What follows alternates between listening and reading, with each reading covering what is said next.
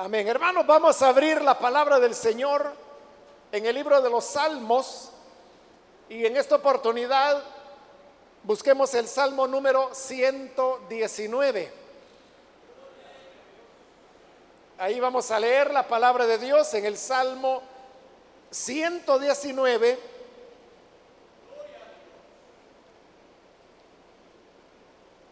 Es un salmo extenso Vamos a buscar el versículo número 45.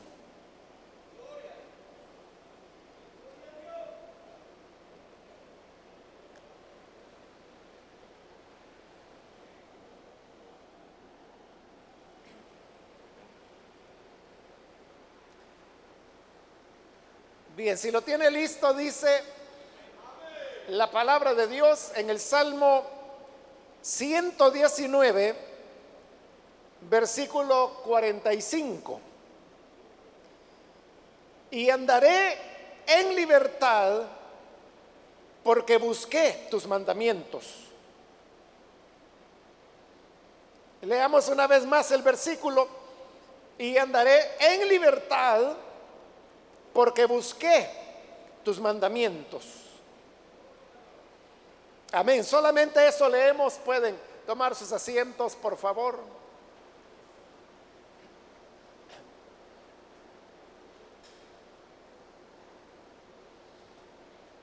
Hermanos, hemos leído este versículo donde usted pudo notar que se habla sobre el tema de la libertad. Así dice la primera parte, y andaré en libertad. Esto, hermanos, de, de la libertad, se ha dicho que es uno de los valores más importantes, más sentidos del ser humano,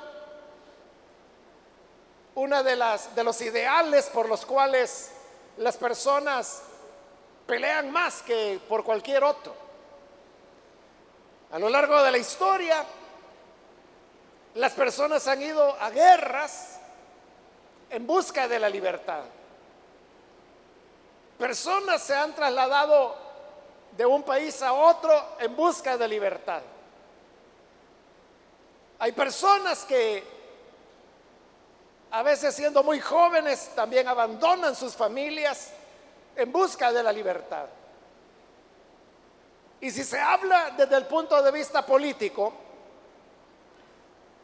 muchas veces a lo largo de la historia han habido personas que de una manera u otra, pero han manifestado que preferirían perder la vida a perder la libertad. Y eso no solo se queda en palabras, sino que se traduce en correr riesgos con el objeto de poder preservar la libertad. Pero debemos preguntarnos si la libertad es tan importante y el ser humano la, cotiza tan alto y pelea y lucha por ella, ¿qué es lo que debemos entender por libertad? Normalmente se tiene la idea errónea que libertad es que la persona es libre de hacer lo que le guste, de decir lo que quiere decir, de ir a donde quiera ir y de actuar sin que haya nada que lo limite o lo restrinja. Normalmente así entendemos la libertad, que la persona eh, es libre de vivir como lo prefiera. Si entendemos de esa manera la libertad, entonces resulta que el versículo que acabamos de leer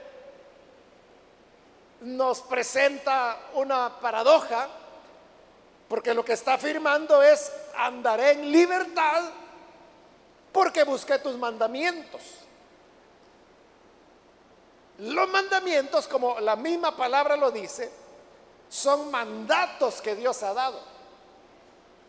Los mandatos de Dios no están sujetos a discusión y tampoco están sujetos al criterio humano, que si el hombre quiere, los pone en práctica y si no, no.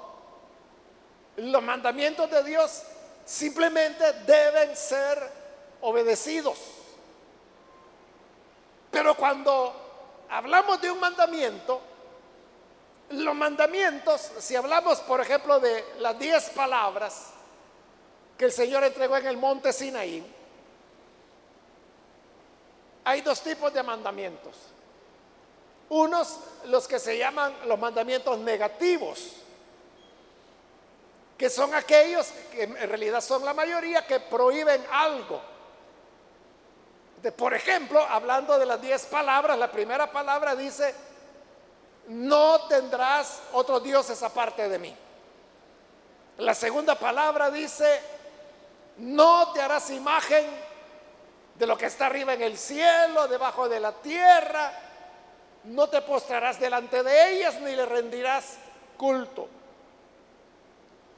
Y luego siguen otros mandamientos que comienzan con no, como no robarás, no cometerás adulterio, no matarás, no codiciarás los bienes de tu prójimo. Entonces, esos son los mandamientos negativos que dicen no, no, no. Pero también están los mandamientos positivos, como cuando el Señor dice honra a padre y madre. Ahí no hay una prohibición sino que más bien se está mandando que los hijos, las hijas deben honrar a sus padres. Pero note que ya sea que los mandamientos sean negativos o sean positivos, siempre constituyen en cierta manera una limitación. Porque está diciendo lo que no debe hacerse y lo que sí debe hacerse. Y si hemos dicho que la mayor parte de personas piensan que la libertad es que cada quien hace lo que quiera, que nada lo detiene, nada lo cohibe, nada lo limita, entonces la libertad, entendida así, sería lo contrario de los mandamientos.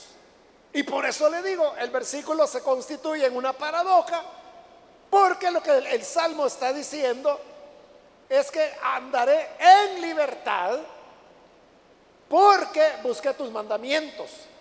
En otras palabras, porque busqué lo que tú limitas y lo que tú exiges, por eso encontré la libertad. Entonces, de acuerdo a la palabra de Dios, la libertad no consiste en que las personas puedan vivir como quieran. Porque si uno piensa en los mandamientos del Señor, o piensa en la Biblia, o piensa en la iglesia, automáticamente en la mente del hombre viene el hecho de que la Biblia está para prohibirnos cosas. Y yo lo que quiero es libertad. Esa es la razón por la cual muchas personas no se animan a creer en Jesús y entregar su vida a Él porque piensan que la conversión, el entregar y su seguir a Jesús, constituirá una limitación a su libertad o una pérdida de la libertad. Porque entonces la persona dirá, bueno, si yo iré a una iglesia y si yo seguiré a Jesús, entonces hay cosas que yo ya no podré hacer. Ya no voy a poder odiar, ya no voy a poder calumniar, ya no voy a poder robar, ya no voy a poder vengarme de mis enemigos, ya no voy a poder desearle mal a otros. Y frente a esta situación, las personas dicen, me gusta pero quizás no voy a poder cumplir, porque a su criterio está viviendo en libertad Y el acercarse a Dios, a su palabra o a sus mandamientos, constituiría una pérdida de la libertad. Pero la Biblia está afirmando lo contrario. Lo que está diciendo es que la libertad se encuentra en buscar los mandamientos del Señor. Y cuando habla de buscar, usted sabe buscar, es una acción premeditada. que la persona hace invirtiendo tiempo, invirtiendo esfuerzos para poder encontrar lo que busca? Jesús contó una parábola de una mujer que tenía una moneda y la extravía en su casa. De repente ya no, yo ya no encontró la moneda.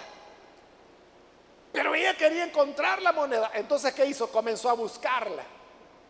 Comenzó a buscar en todos los lugares posibles donde ella ponía las monedas.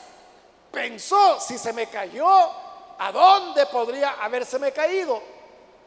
Y luego comenzó a barrer toda la casa porque ella dijo, bueno, barriendo en algún lugar la moneda va a aparecer, hasta que finalmente la encontró.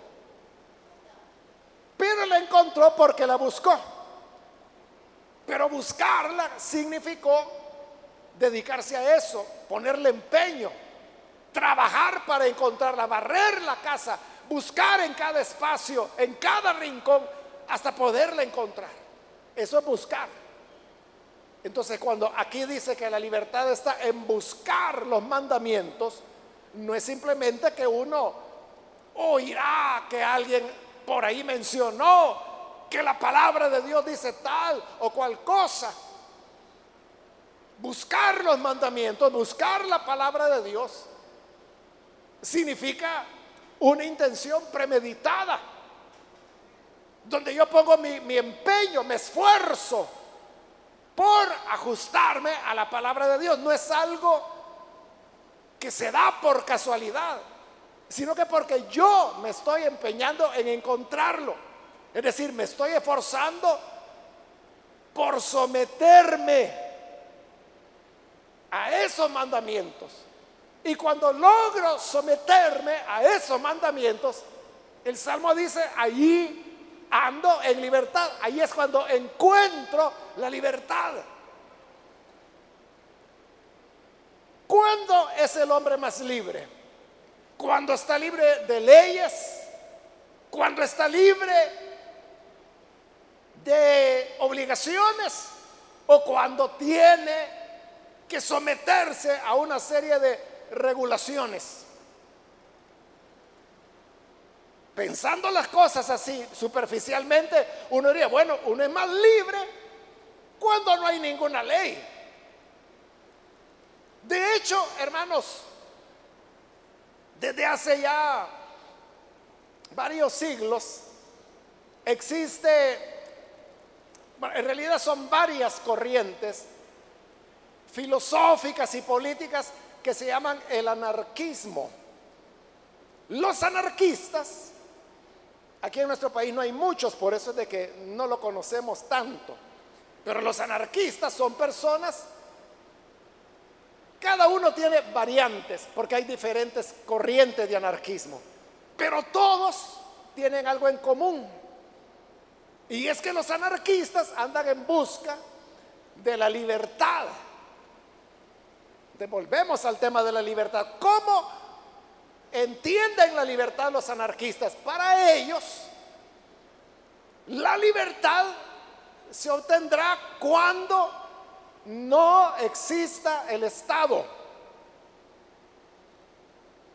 Entonces lo que buscan idealmente es que no, no existe el Estado, es decir, que no haya hermanos, ni presidente, ni asamblea legislativa, ni poder judicial, que no haya ni jueces, que no haya policía, que no haya ejército, que no se cobren impuestos, que no haya nada. Entonces usted dirá, bueno, pero ¿cómo es posible? Entonces, ¿cómo se va a vivir? Entonces, ellos lo que dicen es que el Estado tiene que ser sustituido por una manera de vivir en comunidad. Es decir, ¿por qué tengo que pagar impuestos? Ah, bueno, porque si usted paga los impuestos, el Estado le devuelve sus impuestos, por ejemplo, en educación para los niños. Pero entonces viene el anarquista y dice, bueno, pero si yo vivo en un barrio, en una ciudad, ese dinero que le damos al Estado, ¿por qué no lo usamos nosotros para construir la escuela del barrio y para contratar a los maestros que a nosotros nos parezcan mejores para nuestros hijos? Y de seguro va a salir más barato. O sea, les va a costar menos que lo que todos pagamos en impuestos. O si dicen, y entonces si, si no hay policía, ¿quién nos va a cuidar? Es que como vamos a vivir en comunidad, entonces todos vamos a vivir en igualdad, los recursos del barrio los vamos a poner a disposición de todos, entonces nadie va a querer robar, nadie va a querer hacer un homicidio o un atraco, porque todos los bienes estarán siendo distribuidos equitativamente. Bueno, esas hermanos son algunas de las ideas de, porque si uno dice que no hay Estado, eso parece una locura, ¿verdad? Parece un disparate. Pero cuando ya uno se pone a pensar, uno dice, hombre, y de verdad, ¿y para qué necesitamos un ministro? ¿O para qué necesitamos un diputado? ¿O para qué necesitamos un presidente? Cuando nosotros mismos podemos velar por nuestros intereses y luchar por ellos. Entonces, ese es el anarquismo. El anarquismo entiende que ahí es cuando el ser humano alcanzará la verdadera libertad. Nunca ha habido, hermanos, ningún país o región que se diga, tienen una forma de vivencia anarquista. Sí ha habido diversas experiencias a lo largo de la historia, pero todas, todas, hermanos, han tenido la peculiaridad de que han sido experiencias muy cortas, muy pasajeras. Algunos han dicho, son cortas y pasajeras porque no funciona. El ser humano necesita que haya autoridades. Y los anarquistas dicen, no, es que no fuimos nosotros los que nos destruimos, fueron los que vivían alrededor nuestro, los que destruyeron nuestra comunidad anarquista. Bueno, en esa discusión se está. Pero lo que yo le quiero resaltar es que la idea que entonces prevalece es que la libertad es la ausencia de normas, de dictados, de leyes, y debería ser la ausencia de religión, de iglesia, para que el hombre sea verdaderamente libre y la mujer haga lo que quiera hacer y el hombre haga lo que quiera hacer, vivir de la manera que quiera. Así entiende el hombre la libertad. Pero vuelvo a repetir, lo que la palabra de Dios nos está diciendo aquí es todo lo contrario. Nos dice que la libertad yo la tengo porque busqué tus mandamientos, es decir, puse empeño, me esforcé para vivir de acuerdo a lo que tú mandas. Entonces, ¿cómo es que la palabra de Dios nos dice que la libertad se encuentra en estar sometidos a la palabra de Dios?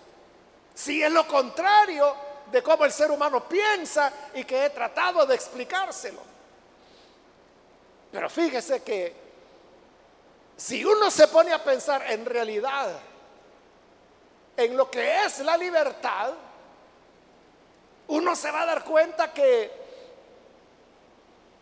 libertad entendida en ese sentido, como que yo voy a hacer lo que yo quiera y voy a vivir como me dé la gana. Y a mí no me importa que la Biblia dice no mentir, yo voy a engañar a todos porque a mí me gusta engañar a la gente. Eso no es libertad. La verdadera libertad tiene por arriba de ella otro elemento que en realidad es más importante que la misma libertad. Y es lo que se llama el bien común. Eso es lo más importante. Porque tú puedes querer la libertad para vivir como tú quieras vivir. Pero si tú vas a tener esa libertad, entonces otros también tendrán que tener la misma libertad de vivir como quieran vivir. ¿Y qué tal si hay allí una persona que quiere vivir del crimen? No es posible que tú reclames libertad para ti y no la quieras para el que quiere vivir de esa forma su libertad. Pero ¿por qué no nos agrada que la gente tenga libertad de mentir, libertad de robar, libertad de adulterar? ¿Por qué no nos agrada eso? Que otros tengan esas libertades. Porque nos, pueden dañar. nos pueden causar daño. Ahí lo tiene. Más importante que la libertad es el bien común. Entonces tenemos que reformular lo que entendemos por libertad. Entonces libertad es todo aquello que tú quieras hacer, pero sin dañar a nada ni a nadie.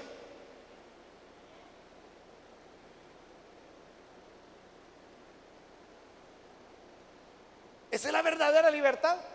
Y es la libertad que todos aprobaríamos. Porque qué tal si una persona anda en un camión y en la ciudad quiere conducir a altas velocidades. Y cuando él obtuvo su licencia de manejo, le enseñaron que cuando el semáforo enciende la luz roja, tiene que detenerse. Pero ¿qué tal si este hombre que va en este gran camión en la ciudad dice, a mí una luz roja no me va a detener? Yo soy libre y si yo quiero pasar en la luz roja, ¿qué? Me la paso y qué? Porque me da la gana, porque yo soy libre. Pero ¿qué va a provocar eso?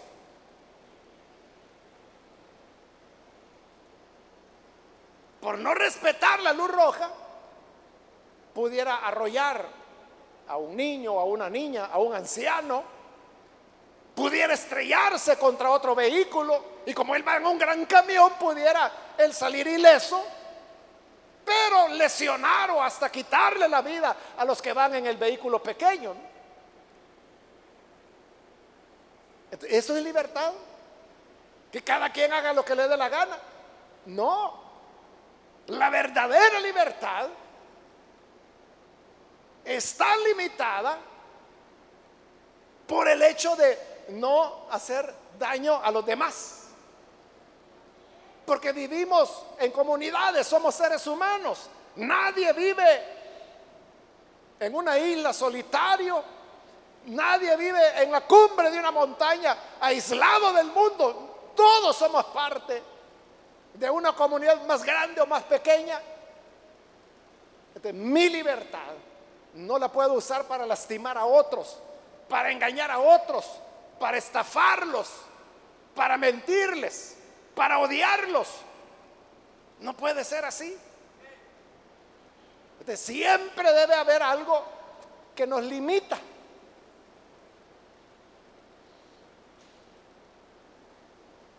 Entonces aquí de lo que se trata, hermanos, no es de buscar libertad entendida como libertinaje, donde yo voy a hacer lo que se me plante en gana, ¿no? O sea, no se trata de buscar eso. De lo que se trata es de buscar la libertad que nos funcione a todos, que nos hace libres a nosotros, pero también los otros no son afectados por la libertad que yo tengo. Cuando yo busco mi interés propio, estoy afectando a los demás.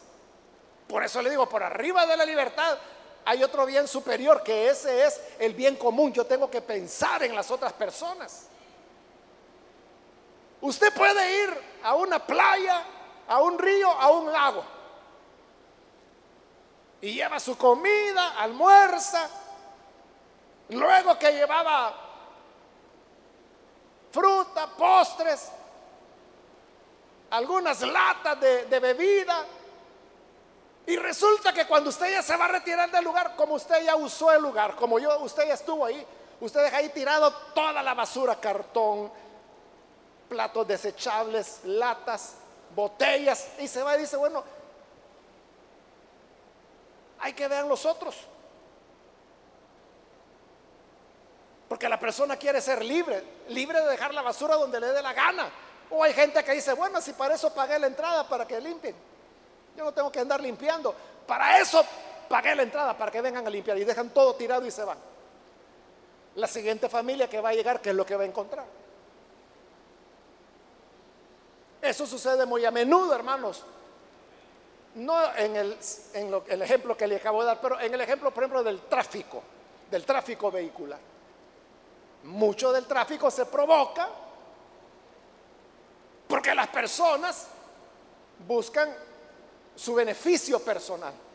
Entonces lo que hacen es que sobrepasan donde no deben sobrepasar, usan el carril de emergencia que de acuerdo a la ley no se debería usar, pero ahí se meten, como decimos, hacen un tercer carril. ¿Y qué van a lograr con eso? Que más adelante van a trabar a todos. Se traban ellos y traban a todos los que sí estaban respetando sus carriles. Pero no le importa ese. Él puede decir, no, pero yo soy libre. Es que aquí es de quien es más vivo.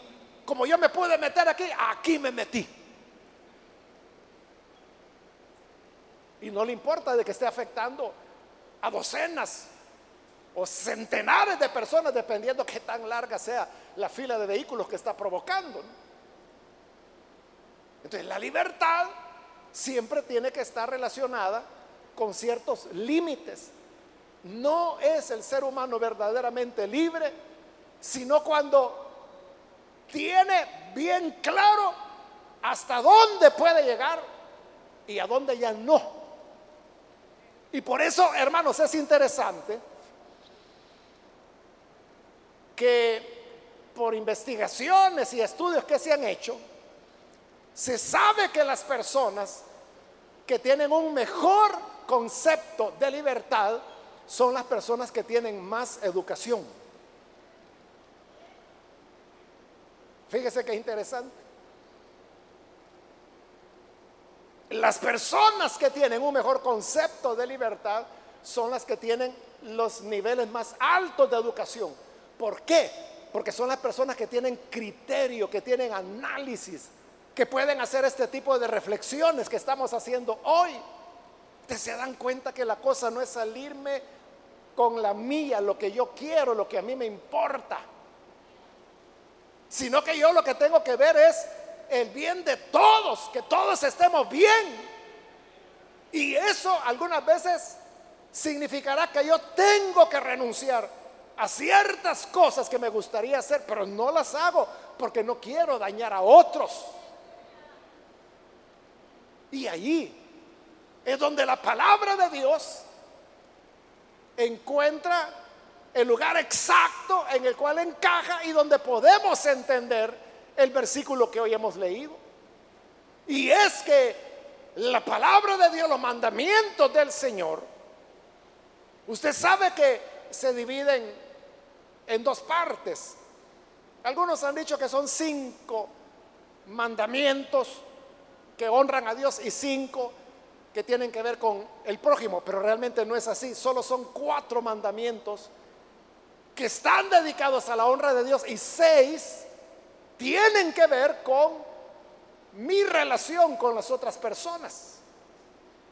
Entonces la palabra de Dios está abarcando las dos áreas y desde ese punto de vista es el marco ideal de la auténtica libertad. El Nuevo Testamento, usted sabe de que es un desarrollo, podríamos decir, de los mandamientos que Moisés dio. El Señor Jesús lo que hizo fue no quedarse con los mandamientos, sino que profundizar al espíritu de lo que el mandamiento quería decir. Por ejemplo, y este es un ejemplo que Jesús puso en Mateo 5.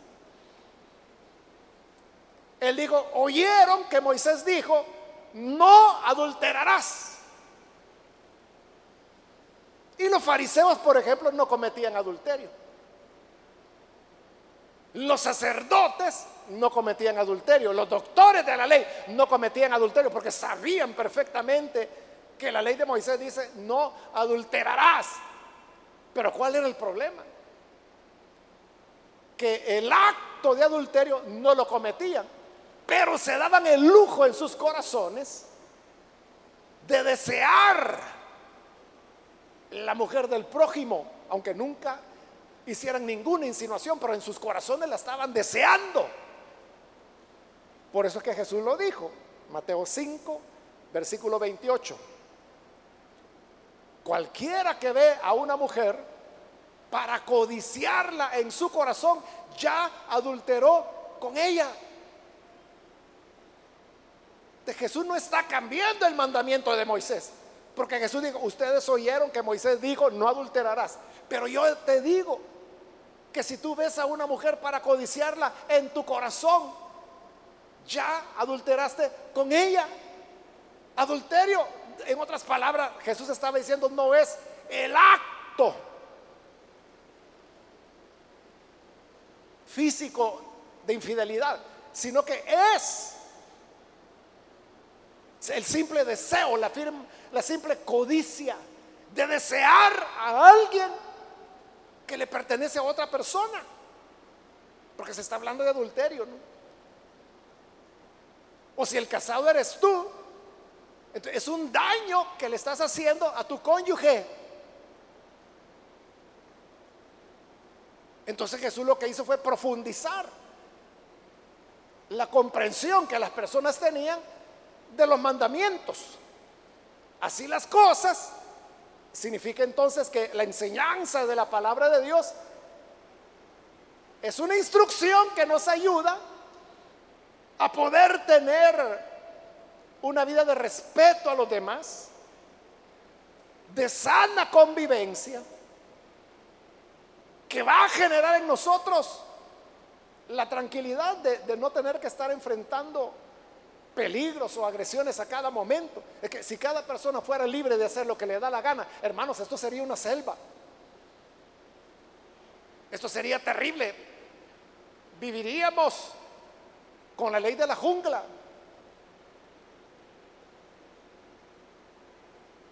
Por eso es que el Salmo dice, andaré en libertad porque busqué tus mandamientos. Las leyes humanas pueden equivocarse. A veces los hombres hacen leyes que se vuelven así un poco controvertidas. Hace unos meses hubo un caso en Europa, en los países del norte, de, una niña enferma, no recuerdo el nombre de su enfermedad porque es una enfermedad muy extraña que muy pocas personas tienen, pero el hecho es que esta niña nunca se iba a recuperar. Era una niña pequeña, una bebé. Nunca, o sea, de acuerdo al pronóstico médico, nunca, ella iba a ser un vegetal todo el tiempo y de hecho estaba en un hospital y se mantenía viva porque estaba conectada a máquinas que le ayudaban a sus funciones fisiológicas. Pero si la desconectaban de las máquinas, la niña moría. Y no hay posibilidad de recuperación. De los padres de la niña, ellos querían que, que su niña, aunque fuera conectada a una máquina, pero que viviera. Pero entonces sucedió que el gobierno de este país, y de acuerdo a las leyes que lo facultan a ellos, dio la orden al hospital que desconectaran las máquinas y que dejaran morir a la niña. porque de todas maneras nunca iba a salir del estado de coma. Pero los padres se opusieron y dijeron, no, es nuestra hija. Y nosotros queremos que, aunque sea conectada a una máquina, pero que nuestra hija viva, aunque nunca va a abrir los ojos, aunque nunca va a hablar con nosotros, aunque nunca nos va a reconocer, pero la queremos viva. Pero el Estado ordenaba al hospital y le decía, apaguen la máquina. Entonces note, eso hermanos, bueno, usted ya se estará preguntando, ¿y cómo es eso, verdad? Que, el Estado va a tomar una decisión por mí, que soy el padre, que soy la madre de, la niña. Entonces el Estado puede más que yo. En ese país sí, en esas leyes sí. Pero los padres se negaban, apelaron a la Corte Suprema de su país. Y como eso toma un tiempo, se convirtió, hermanos, en una, bueno, en una noticia en toda Europa, pero en el mundo. O sea, así fue como Aquí se conoció en El Salvador a través de periódicos, no sé si en noticieros de televisión, pero sí, yo lo leí en periódicos. estando en esa lucha de los padres contra el Estado de su país, eh, la primer ministra italiana, que es una mujer, entonces ella ofreció que si en este país del norte de Europa no querían darle el tratamiento de sobrevivencia a la niña, que entonces ella ofrecía que trasladaran a la niña a Italia y que en Italia el Estado se iba a encargar de que la niña estuviera conectada a la máquina todo el tiempo que fuera necesario. Y si eso era toda la vida, toda la vida. Pero entonces, hermanos, los médicos comenzaron a decir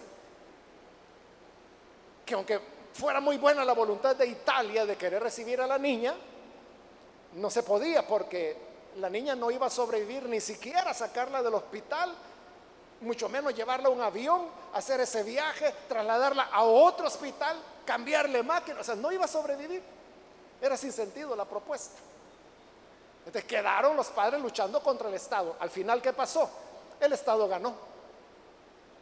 Y aunque los padres no querían, el hospital tuvo que obedecer el mandato del Estado y desconectar la máquina. La niña falleció. Desconectaron la máquina y a los minutos estaba muerta, porque era lo que la mantenía con vida. Y luego se la entregan a los padres para que la vayan a sepultar. Entonces ahí usted puede ver cómo las leyes algunas veces, ¿verdad? Pueden ser un poco extrañas. Le pongo ese ejemplo de muchos que podría dar pero entonces uno dice, bueno, está bien, yo voy a obedecer la ley, pero yo quiero leyes bien hechas, que de verdad van a resguardar los intereses, ese interés común del cual hemos hablado. Entonces, ¿tú estás de acuerdo en que hayan leyes correctas, buenas leyes? Pues yo también. Y aquí están las mejores leyes que jamás hayan habido sobre este planeta. Este mismo Salmo 19, todo él, le dije que era el más extenso, es el más extenso de la Biblia, todo él está dedicado a exaltar la palabra de Dios.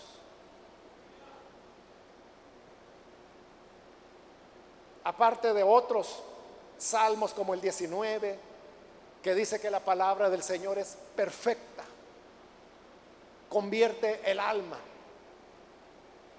es más preciada que oro y mucho oro afinado, dulce más que miel, la miel que brota del panal. Así son los mandamientos del Señor.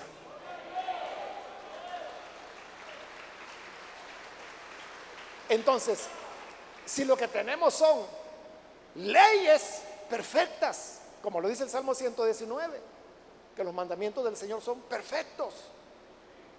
Hoy podemos entender ese versículo que dice, andaré en libertad, porque busqué tus mandamientos. Porque estos mandamientos son los que mejor que nada y nadie preservan el bien común, la palabra de Dios. Y por lo tanto, ahí es donde el hombre alcanza la verdadera libertad.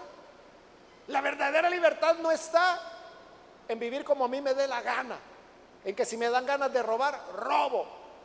Que si yo quiero ingerir las sustancias que quiera ingerir, yo soy libre de hacer lo que quiera. Esa no es la libertad, porque terminarás haciéndote daño tú y dañando a otras muchas personas. Pero quien busca, busca los mandamientos del Señor, encuentra la libertad. Y ahí es donde Jesús dijo, conocerán la verdad. Y la verdad los hará libres.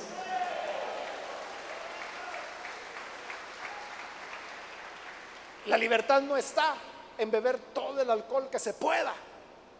La libertad está en no necesitar alcohol. La libertad no está en que la marihuana sea autorizada y sea legal. La libertad está en que no necesitas marihuana para sentirte bien. La libertad no está en que la mujer tiene que andar cubierta con una burca, como hacen en los países para que la mujer no despierte pasiones. La libertad está en que tu corazón esté libre de adulterios. Esa es la verdadera libertad. Y es la libertad que Cristo ofrece. Entonces, ¿la Biblia está en contra de la libertad? ¿O las iglesias lo que hacen es reprimir a las personas e impedirles hacer lo que de, verdad quieren hacer. No, es lo inverso. Lo que la Biblia nos enseña es el verdadero camino a la libertad. si tú quieres ser libre, sométete, pero a Jesús. Y por eso en la conversión hablamos de recibir a Jesús como Señor. Y Señor significa que Él es nuestro soberano, nuestro rey, el que nos dice lo bueno, lo malo, lo que debemos hacer, lo que no debemos hacer. Y como tantas veces lo hemos dicho, hermanos, si todos viviéramos de acuerdo a lo que Jesús enseñó, por ejemplo, si todos viviéramos de acuerdo al sermón del monte, hermanos, seríamos una sociedad y seríamos una humanidad libre de males, de desgracias, de tragedias, de odios, de desprecios, de cuestiones inhumanas, de irrespeto a derechos. todo eso no existiría si todos viviéramos de acuerdo al sermón del monte. Entonces, los mandamientos del Señor nos dan la verdadera libertad. Cree en Jesús. Y ese es el primer paso para tu verdadera libertad. Amén. Vamos a orar, vamos a cerrar nuestros ojos. Antes de hacer la oración, yo quiero invitar, como siempre lo hacemos, a aquellas personas que todavía no han recibido al Señor Jesús como Salvador. Si usted ha escuchado hoy la palabra de Dios, yo quiero invitarle para que usted no vaya a dejar pasar este momento y pueda recibir al Señor Jesús como su Salvador. Si tú quieres ser verdaderamente libre, verdaderamente libre, esa libertad está en los mandamientos del Señor. Siempre toda libertad está sujeta a algún tipo de restricción.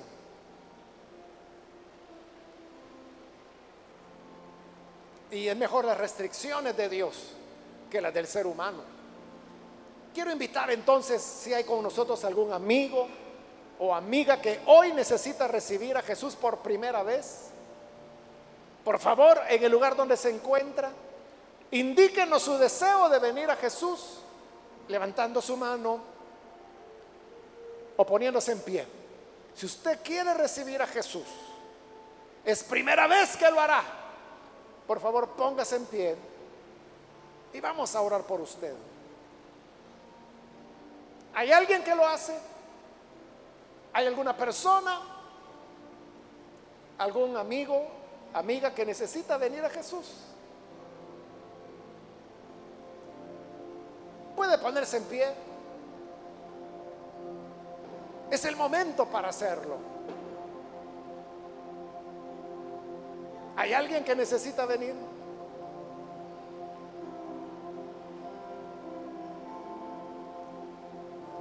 Venga. Le estamos pidiendo ponerse en pie porque lo que queremos hacer es orar. Orar por usted.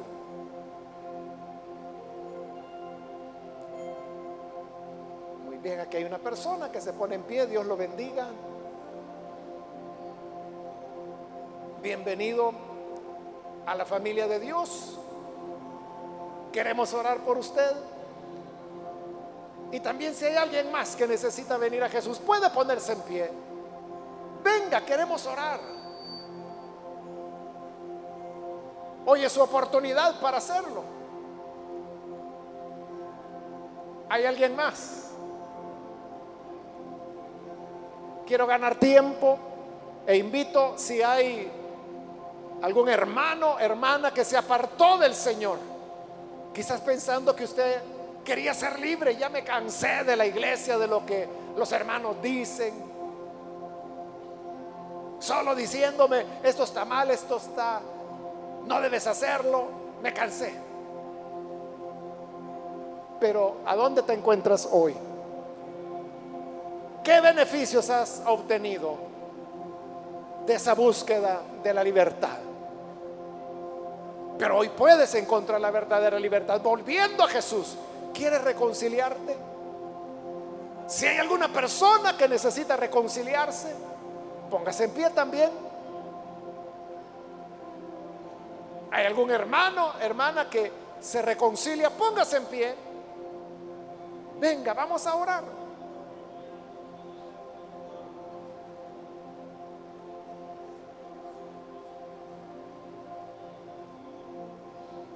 O si hay alguien que viene Jesús por primera vez, puede hacerlo también.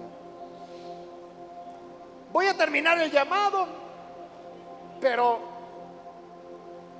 si hay alguien más, es ya la última llamada. Si hay alguien aún que necesita venir a Jesús por primera vez o necesita reconciliarse, póngase en pie y vamos a orar.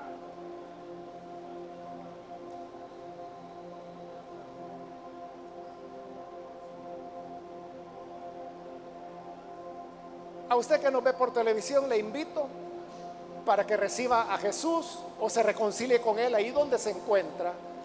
Únase a esta oración.